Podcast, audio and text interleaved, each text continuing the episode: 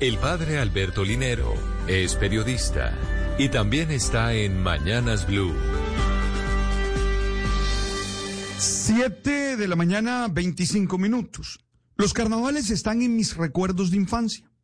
Pienso en mis padres disfrazados y participando de las comparsas típicas de esta fiesta que llena de color y de alegría algunas ciudades del Caribe colombiano. Siempre fui espectador, Solo hasta el 2019 participé del recorrido del Carnaval de la 44, viviendo una de las tardes más divertidas de mi vida, al son de la tambora y las canciones que caracterizan estos desfiles. Los orígenes de estas fiestas son muy antiguos.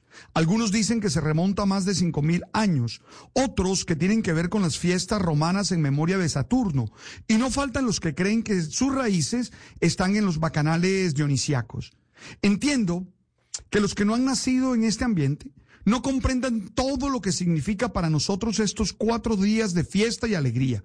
Son manifestaciones culturales llenas de la mayor creatividad y expresan los valores y tradiciones de un pueblo. Por eso son patrimonio inmaterial de la humanidad.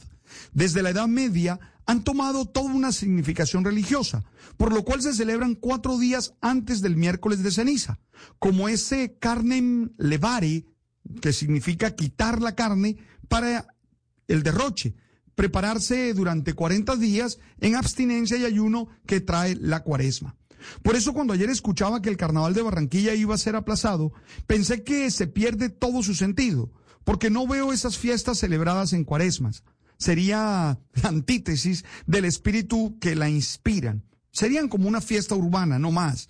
Ahora, cuando pienso en que es un hecho económico y en todo el dinero que mueve y que muchas familias viven el resto del año de lo que pueden hacer en estos cuatro días, comprendo todo el esfuerzo por no cancelarlo.